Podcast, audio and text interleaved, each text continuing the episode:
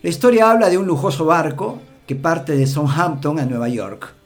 La historia cuenta que se trata del barco más seguro del mundo, que lleva de pasajeros a gente de mucho dinero. La historia cuenta que durante la noche del primer día, la nave choca contra un iceberg y se abre un boquete.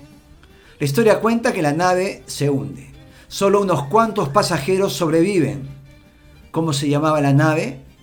No, no es el Titanic, es el Titán.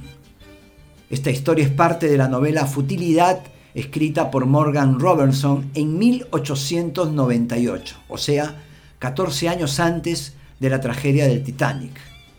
Otra cosa, el Titán tenía una medida y peso casi idéntico al Titanic, también igual número de pasajeros y la misma cantidad insuficiente de botes salvavidas.